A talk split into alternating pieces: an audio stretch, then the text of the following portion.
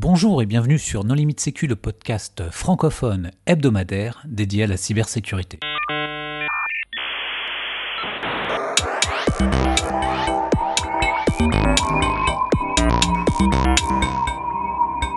Alors aujourd'hui, nous débutons notre saga de l'été consacrée aux événements emblématiques qui ont marqué l'histoire de la cybersécurité. Cette saga sera réalisée en 5 épisodes et aujourd'hui nous allons parler des grands leaks. Alors, dans cette catégorie, nous avons retenu trois événements l'affaire Snowden, Shadow Brokers et Vault 7. Alors, autour de la table virtuelle, les contributrices et les contributeurs No Limit Sécu sont Jamila Boutmer, bonjour. Bonjour. Jean-Philippe Gaulier. Bonjour. Vladimir Collat. Bonjour. Marc-Antoine Ledieu. Bonjour. Et Christophe Renard. Bonjour. Bonjour. Alors Vladimir, l'affaire Snowden, tu peux nous expliquer ce dont il s'agit rapidement?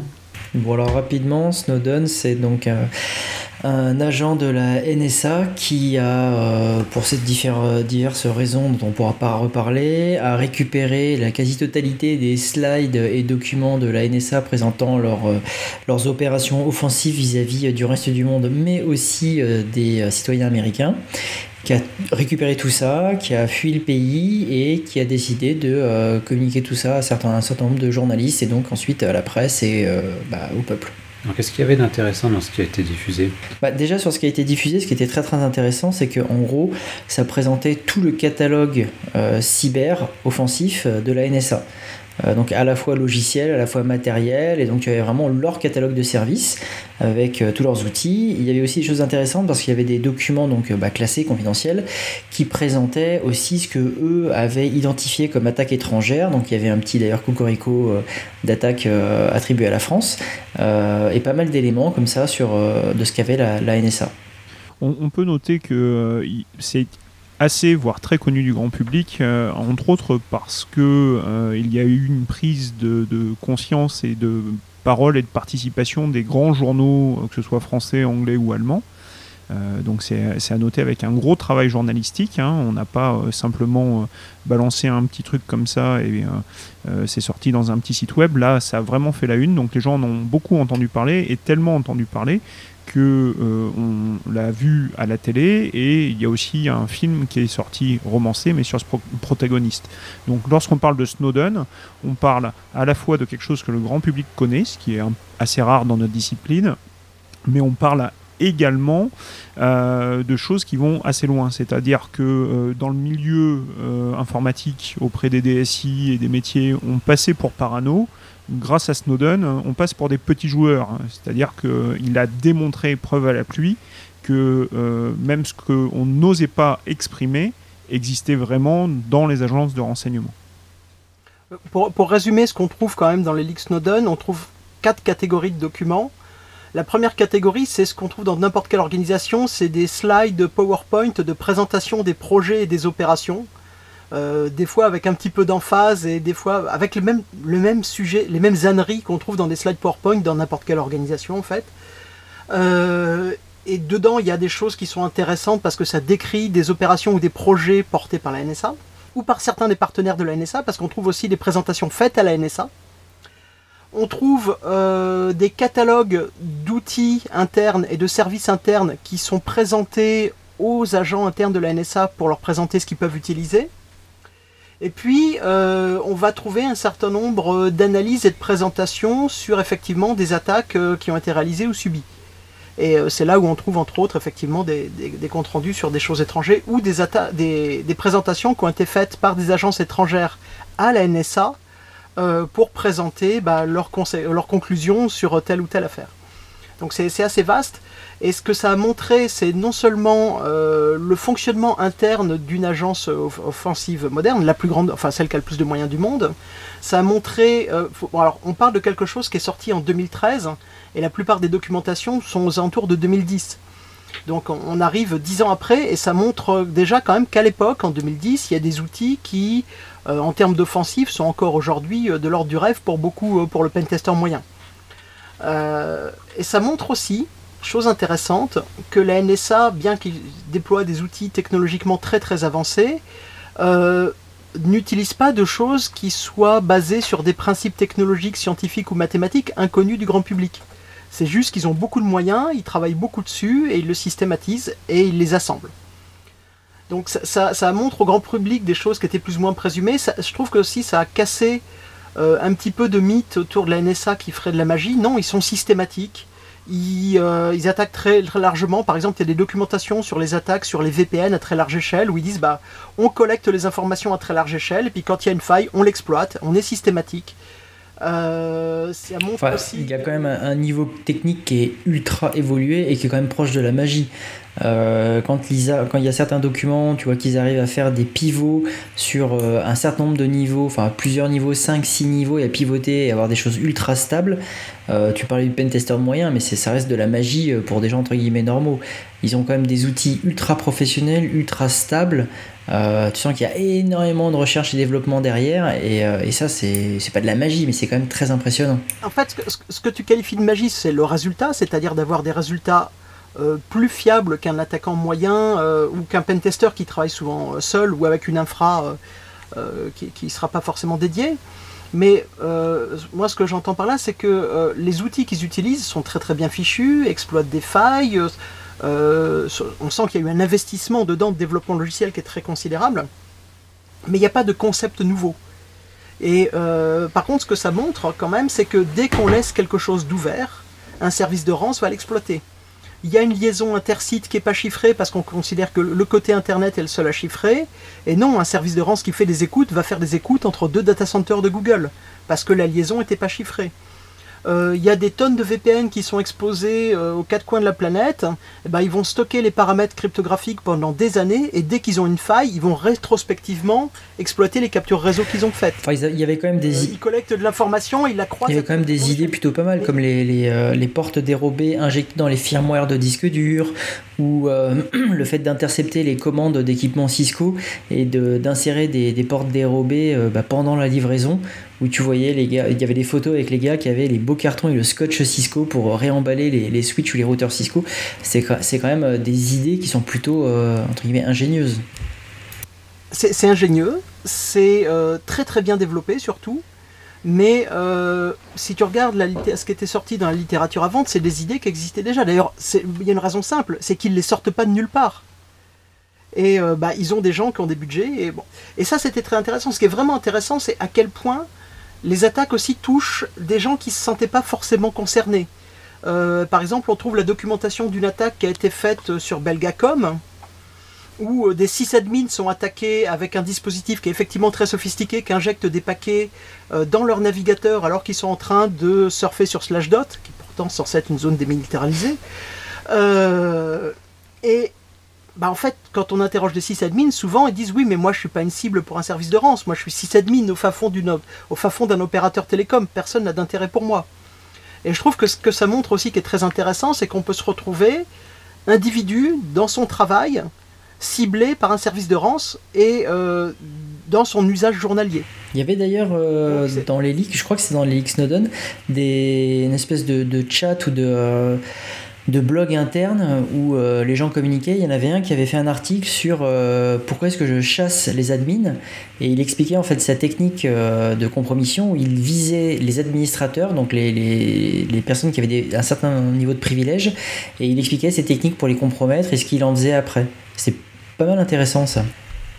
Alors, Christophe, euh, tu parlais des outils, justement, et si on les connaît bien, ces outils, c'est certainement à cause ou grâce à Shadow Brokers. Alors, est-ce que euh, tu peux nous rappeler ce qui s'est passé pour cette affaire? Alors, oui, dans l'Elix Snowden, il n'y avait pas d'outillage, il n'y a que de la documentation. Et euh, trois ans plus tard, on se retrouve avec Shadow Brokers qui sont des gens qui, sont, qui, qui est un leak qui a eu moins de de succès public, enfin moins de reconnaissance publique, d'abord parce qu'il n'y a pas eu de relais euh, par la plupart de la presse, euh, qui fait une communication en disant j'ai à ma disposition les outils de la NSA euh, et je suis prêt à les vendre. Et puis comme il n'y a visiblement pas grand monde qui a été décidé pour l'acheter, qui s'est mis à mettre en ligne des échantillons de plus en plus grands.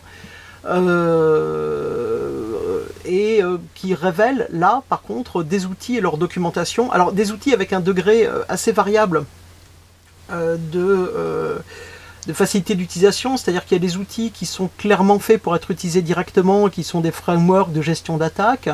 des choses comparables à Metasploit hein, ou à PowerShell Empire. Et puis il y a des outils qui sont vraiment faits pour être utilisés dans un cas précis depuis un autre outil et qui des fois n'est pas fourni.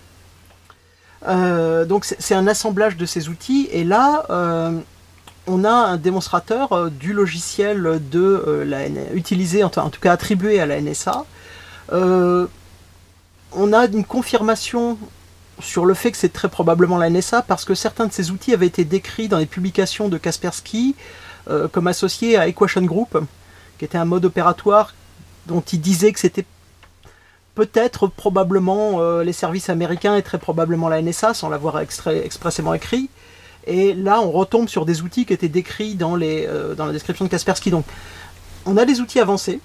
Euh, on a surtout des exploitations de failles qui sont euh, très très sophistiquées, puisque elles vont être réutilisées derrière. Mais il y a des choses comme le Eternal Blue sur SMB, qui est une des failles qui est, dans ce leak, qui va être utilisée par d'autres malwares après, et qui été aussi utilisée par d'autres attaquants. Euh, qui utilise une corruption de mémoire dans les communications du protocole SMB qui est vraiment difficile à exploiter et c'est très très joliment fait et qui permet d'insérer un implant qui s'appelle double pulsar. Euh, ça, c'est un travail de, développement d'une exploitation qui n'est pas commun. C'est d'un niveau de sophistication qui n'est pas commun. Euh, il y a d'autres choses assez intéressantes, par exemple des outils d'attaque sur des pare-feux et sur des routeurs.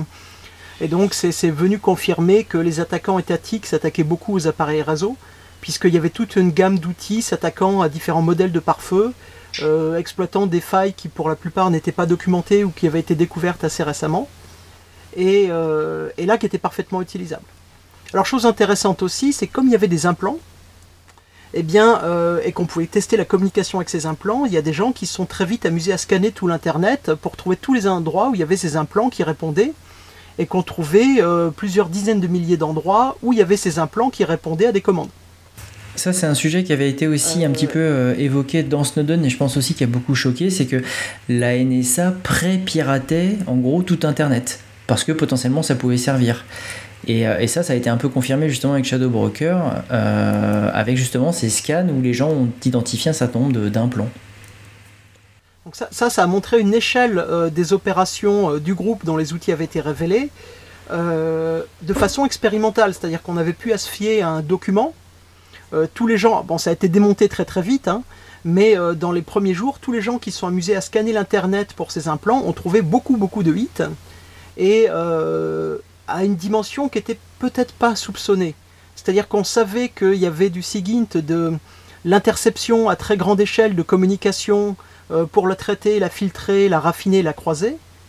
Euh, ce que l'on ne savait pas vraiment qui n'était pas vraiment documenté aussi clairement dans les leaks Snowden, c'était à quelle échelle il y avait du positionnement offensif et que donc il y avait des équipements qui avaient été piratés et sur lesquels euh, bah, les attaquants étaient prêts à relayer ou à re-rentrer. Sur, tout ce qui est, et ça, nous amènera peut-être à, Wikileaks juste après, mais sur tout ce qui est écoute à grande échelle, il y avait eu nombreuses études euh, ou recherches qui avaient été faites sur échelon euh, au début des années 2000, euh, en France encore une fois hein, par le journaliste Jean-Marc Manac, et qui révélait justement comme ça qu'il y avait beaucoup, beaucoup, beaucoup d'interceptions. On l'a dit, Snowden a arrêté de nous faire passer pour des, illuminés.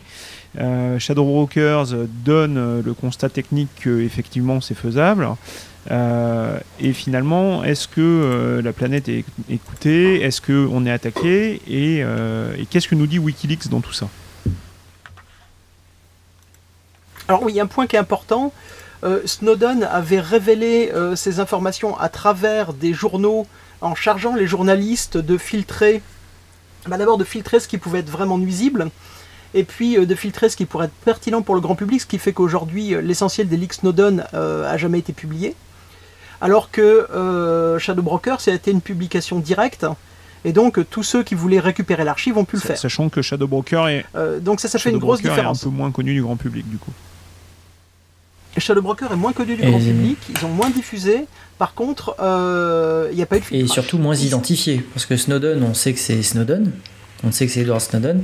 Alors que Shadow Broker, on a des suppositions, mais au final, on n'est pas sûr de qui se trouve derrière. Même si on a de fortes présomptions.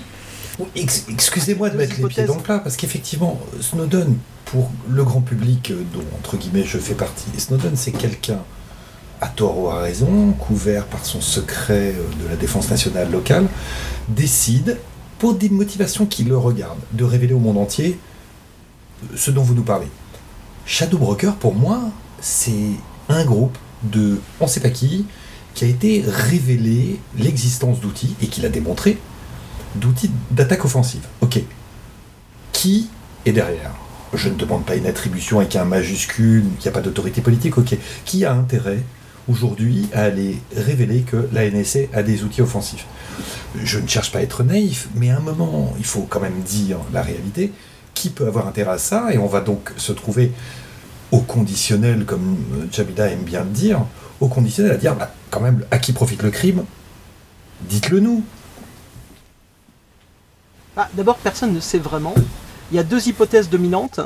La première est, euh, et c'est comme ça que je présente Shadow Broker, euh, c'est celle d'un insider en rupture de banc avec son employeur qui aurait travaillé dans le renseignement américain.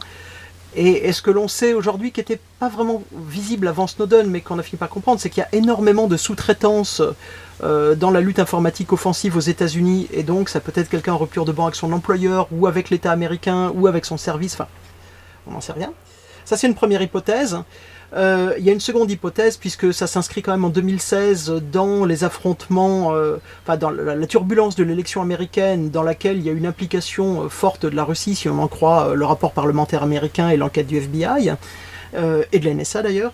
Et donc, une des possibilités, c'est que Shadow Broker ait été une tentative de déstabilisation des services américains euh, en pleine tourmente politique par euh, un acteur russe. Et si c'est le cas, c'est pas qu'une tentative, puisqu'il y avait un article de Bruce Schneier, justement, quelques temps après, qui témoignait de nombreux, euh, nombreuses démissions à la NSA, d'une ambiance de paranoïa, et, où tout le monde se surveillait en se demandant qui était Shadow Broker. Et, et donc, a priori, ça a plutôt bien marché, ça a bien déstabilisé la NSA pendant assez longtemps. On ne peut pas mesurer effectivement objectivement à quel point la NSA a été déstabilisée. Euh, ce que l'on peut voir aujourd'hui, euh, c'est que on a des enquêtes euh, judiciaires qui font surface, qui ont inculpé trois personnes travaillant pour la NSA indépendamment, qui avaient été imprudents dans la manipulation de, bah, plus ou moins. Alors classifié, c'est pas toujours clair parce qu'il n'est pas clair que tout le code qui a été leaké était classifié mais euh, en tout cas des choses qu'ils n'auraient pas dû ramener à la maison. Et euh, dans un cas, euh, ça a fui parce que leur antivirus l'a détecté comme étant un malware et ça s'est retrouvé chez Kaspersky. Et dans deux autres cas, on ne sait pas s'ils ont perdu le code, mais ils ont ramené des gigaoctets chez eux de code offensif et de documentation associée qu'ils auraient jamais Il dû y en a un qui avait des documents confidentiels sur la plage arrière de sa voiture et qui conservait ça comme ça. Mais ça, c'est Donc, l'excès. ça montre qu'il y a eu des enquêtes et que ça a trouvé des gens. Ouais, et puis c'est l'excès de confiance. C'est que pendant 20 ans, 30 ans, quand tu pirates toute la planète et que tu te fais pas attraper, tu finis par faire des erreurs, excès de confiance. Et voilà, et les mecs ramenaient du boulot à la maison avec des données totalement confidentielles. Voilà, normal. Et les impacts aujourd'hui? Alors, attends, on va parler peut-être de la troisième affaire d'abord, euh, qui est Vault 7. Et donc ouais, donc Vault 7, c'est la publication du wiki, du wiki interne de la CIA et qui présente toute leur méthodologie pour euh, réaliser des opérations offensives, leurs techniques, euh, euh, enfin tous les processus pour euh, monter une, une bonne grosse red team. Comment ça s'est retrouvé dans Wikileaks, tout ça?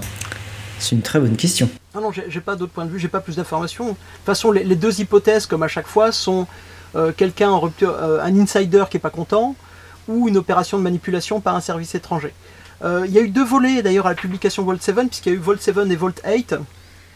Et euh, c'est le wiki d'une équipe offensive informatique. C'est pas la totalité euh, de la CIA qui aurait eu un seul wiki.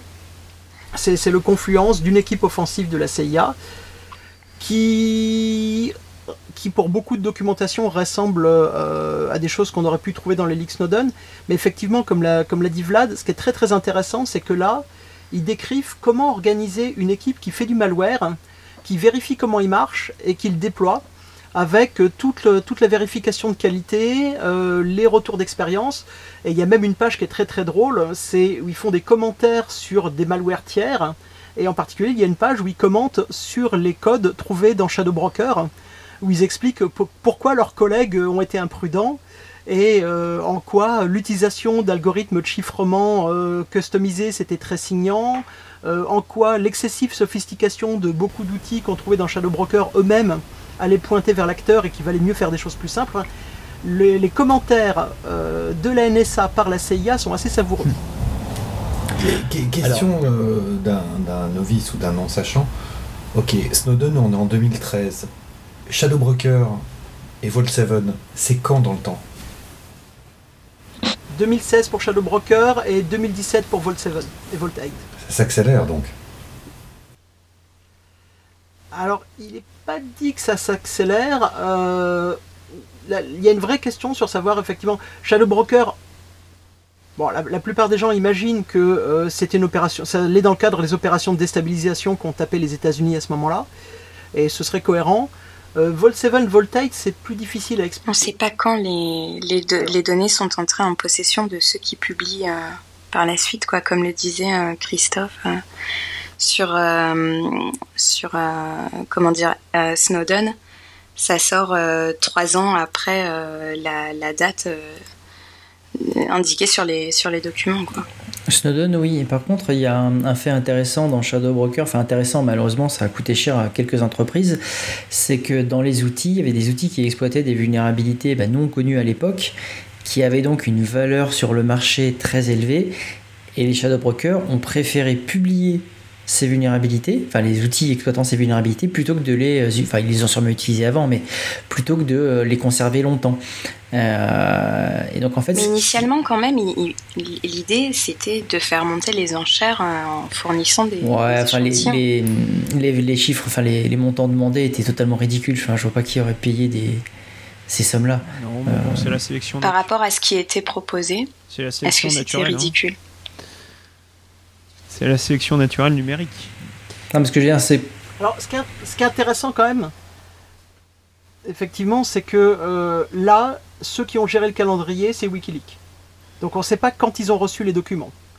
Shadow Broker, bah, c'est directement l'acteur qui a leaké, qui les a publiés, mais on ne sait pas si c'était un intermédiaire, si c'était quelqu'un qui les avait en stock depuis quelque temps. Et euh, Snowden, on voit bien qu'il a accumulé les documents, il est parti et il les a, enfin, il les a passés pour publication euh, avec une latence assez importante du temps de les trier et de les publier. Alors, quels ont été les impacts de, ces trois événements alors, sur les trois, euh, je ne sais pas. Moi, j'en citerai un qui me semble euh, tout de même majeur en, Europe, même si c'est pas la seule chose qui soit le déclencheur. c'est le fameux RGPD, hein, le règlement général sur la protection des données personnelles, où on voit une prise de conscience des États européens euh, quant à la fuite d'informations, quant au, traitement de masse. Euh, et je pense qu'on peut remercier euh, ces trois événements comme étant un, commencement, un départ, un travail de fond. Et je pense que l'article 32, qui est l'article qui veut s'assurer de la sécurité dans le RGPD, vient de là. Hein. Si on a 99% de légal pour 1% de sécurité, bah, ce 1%, on le, droit, on le doit, à mon avis, à ces actions-là. Alors je confirme parce que dans la euh, chronologie des faits, en fait, il y avait euh, donc on avait la directive 95-46 hein, qui était euh, appliquée n'importe comment dans l'Europe, et il y a eu un premier projet de réforme du pré-RGPD en 2012 qui a été, pour des raisons que je tairai, noyé sous un nombre d'amendements record au Parlement européen. Il y a eu 4800 amendements. Les, les gens qui promouvaient ce projet de RGPD naissant ont jeté l'éponge. Fin 2012.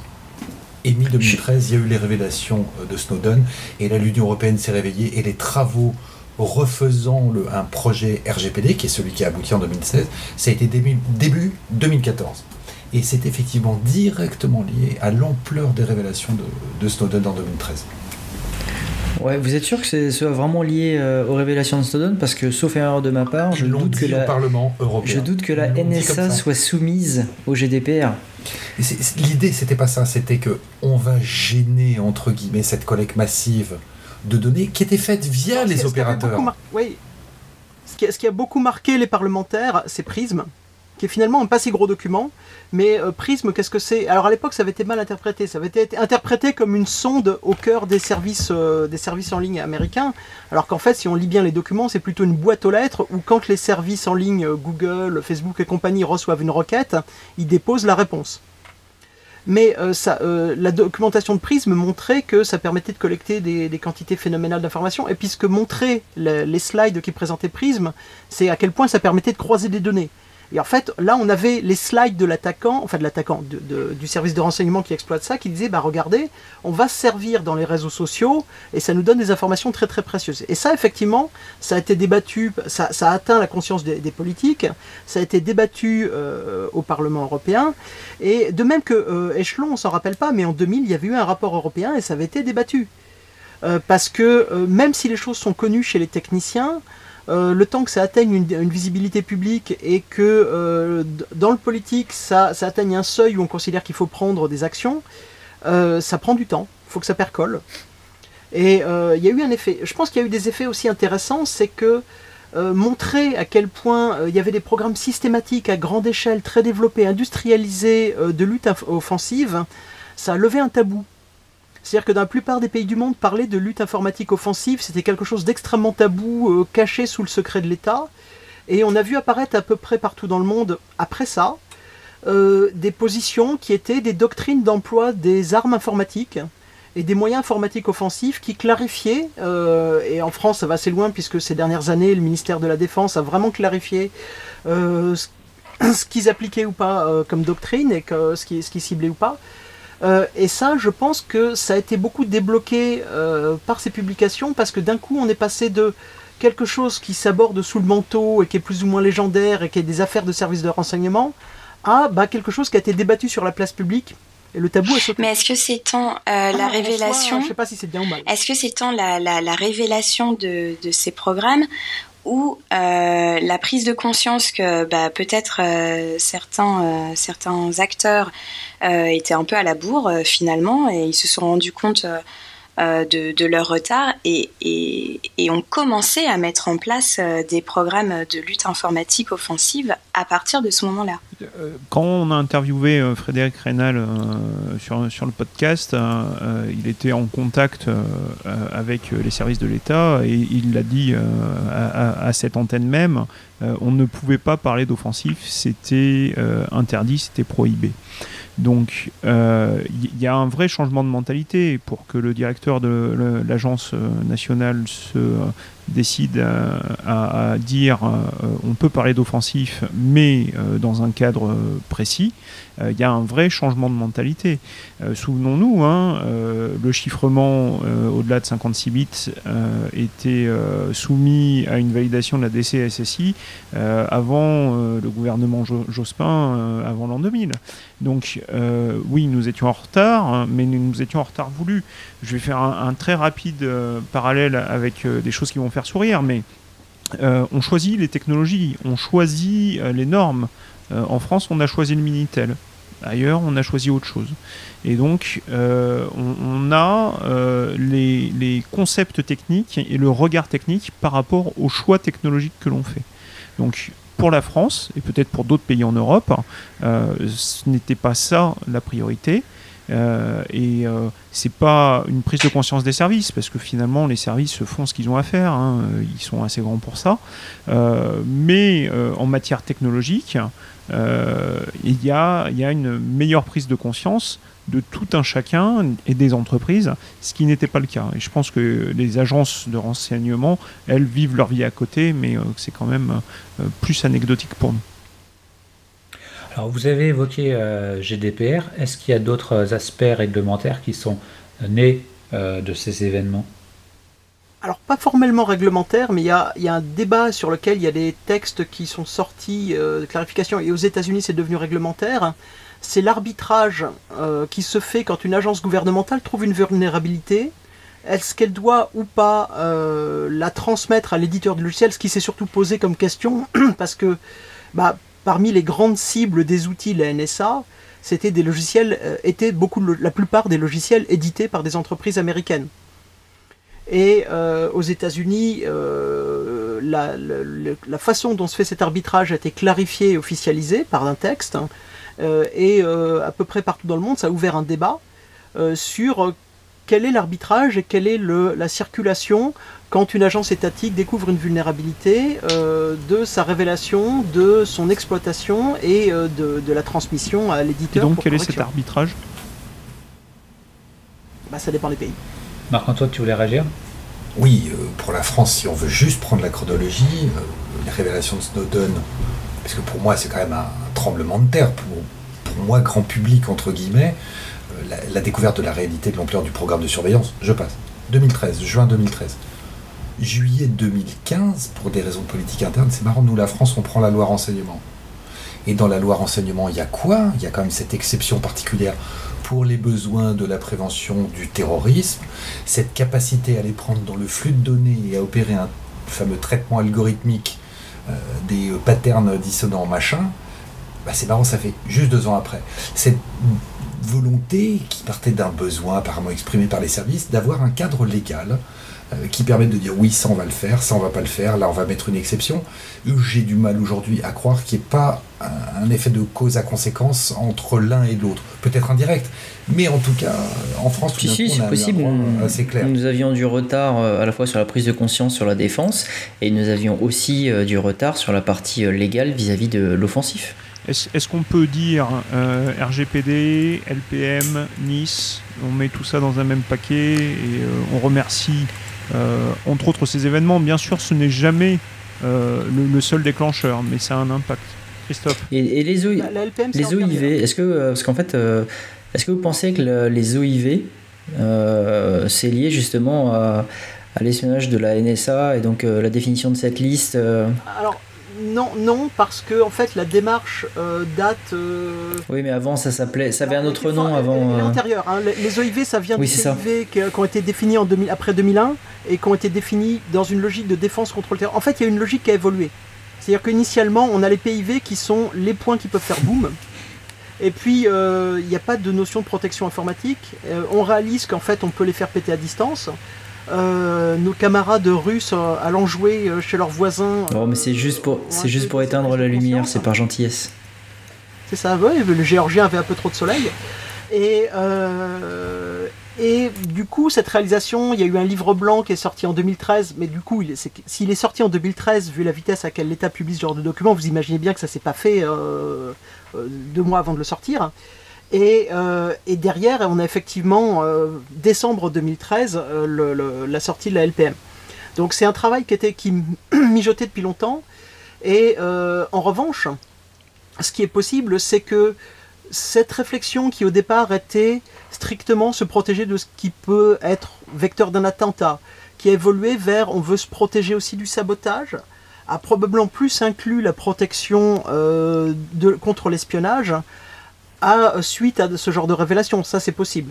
Mais la démarche en elle-même était déjà initiale. Alors pour avoir été cherché dans les textes euh, très, euh, très juridico-juridiques, en fait la, base du, texte sur les OIV, j'ai trouvé une première loi française qui était extrêmement similaire, qui date des années 58-60. Donc on est en pleine euh, paranoïa aujourd'hui, euh, interprétée à rebours, paranoïa d'Algérie, de terrorisme, contre-terrorisme, je n'y mettrai pas de, de, de- de considération politique, et à peine modifié, boum, 2005, c'est la loi sur les OIV. Donc là, on est sur la partie physique. La partie SIV, euh, la LPM de 2013, c'est quand même arrivé bah, 2005-2013. Donc le mouvement de balancier OIV physique, SIV, LPM 2013 est complètement décorrélé des révélations de Snowden. Ça, c'est certain.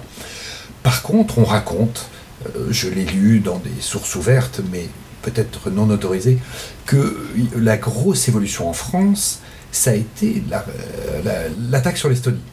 Et l'attaque sur l'Estonie, il y avait en gestation la DCSI qui existait bien sûr, et dont on sentait qu'il fallait faire autre chose. Et apparemment, il y a eu chez les politiques la compréhension avec l'attaque sur l'Estonie que là, il fallait qu'on monte d'un cran sur notre organisation nationale. Et c'est marrant, euh, un an après, la DCSSI est devenue l'ANSI.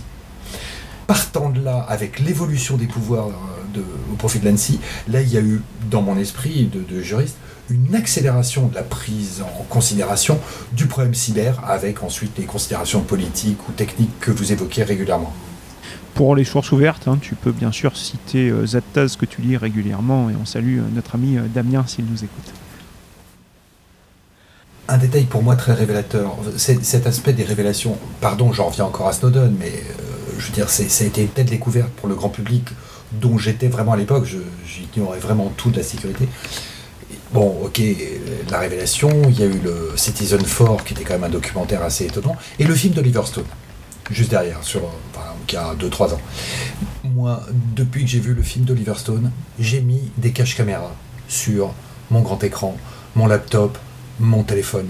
Pourquoi? Parce que j'ai vu, juste comme un Pékin, pour prendre l'expression de Drag Poney 9.3, un, ben on découvre qu'on est espionné. Mais, et puis il y a le bureau des légendes et compagnie. On découvre que ça peut toucher tout le monde. Et ben moi maintenant, à chaque fois que je joue avec mon écran euh, et que j'ai une réunion Zoom, comme on est tous très nombreux à en avoir, et ben à chaque fois je pense à Snowden et au film d'Oliver Stone. Merci Oliver Stone. Merci Snowden. si tu as besoin d'un cache caméra, c'est que ton poste est compromis et que tu as vraiment d'autres problèmes que ça. Hein. Mais oui, mais nous les Pékins, si déjà on prend cette hygiène de base, hein, qui n'était pas évidente il y a, 4-5 ans, mais on savait même pas que c'était possible. Personne s'en servait de cette caméra d'abord. Non, la, la, vraie question, c'est pourquoi aujourd'hui tous les ordinateurs n'ont pas le cache caméra intégré comme c'est le cas sur certains. Joanne, une conclusion? Ben, merci pour votre participation et puis on va se retrouver la semaine prochaine pour un nouvel épisode de notre saga d'été. Au revoir. Au revoir. Au revoir. Bonsoir.